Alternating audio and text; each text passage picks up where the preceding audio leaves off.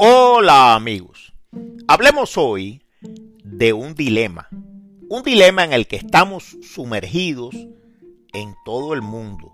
Sí, el dilema de los países que se vacían versus los países que se llenan, que se llenan de la gente que vienen precisamente de los países que se vacían.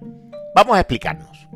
La teoría económica denominada de la convergencia dice que los países pobres tienden a crecer más rápido que los países ricos, porque pueden utilizar a veces los conocimientos e innovaciones que los países ricos ya han producido.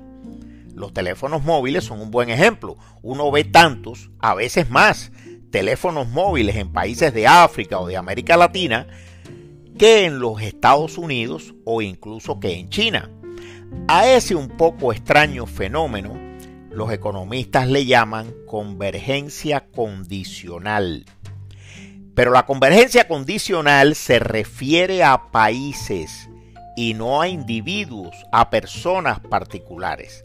Si nos referimos a personas particulares, entonces la convergencia no es más que la disminución relativa de la desigualdad entre los habitantes, no de cada país, sino de todo el planeta como un conjunto. ¿Y cómo se incrementaría entonces la igualdad de todas las personas? Es una pregunta perturbadora, porque la respuesta sería, pues, permitiendo la libre circulación de todos los habitantes del mundo, o sea, quitando todas las barreras a la inmigración. Eso, piensan algunos economistas, aumentaría la renta per cápita mundial, reduciría la pobreza y disminuiría la desigualdad planetaria. Es como permitir, nadie hoy lo prohíbe, que un valenciano se vaya a vivir a Madrid o que un californiano se vaya a vivir a Nueva York, lo que a la larga mejoraría, así ha sucedido siempre, el PIB, el Producto Interno Bruto de España o de los Estados Unidos. Pero la cosa cambia cuando hablamos de que un ciudadano de Mozambique se vaya a vivir a Barcelona o un habitante de Honduras se vaya a vivir a Arizona. Eso mejoraría el PIB mundial y disminuiría la desigualdad planetaria, sí, pero no ocurre lo mismo si solo pensamos, como hace todo el mundo, en países en particular. Por eso la idea de la libre circulación es tan políticamente incorrecta y tan perturbadora. Y aquí se añade otro problema. Un tremendo problema si pensamos solo en los países. Y el problema es que algunos países se vaciarían, tal y como algunas zonas de los países desarrollados se han ido vaciando del campo a las ciudades.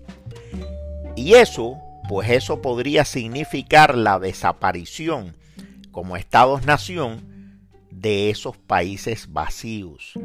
Y eso es terrible porque se pondrían en peligro o simplemente desaparecerían lenguas, historias y formas culturales tragadas por la asimilación.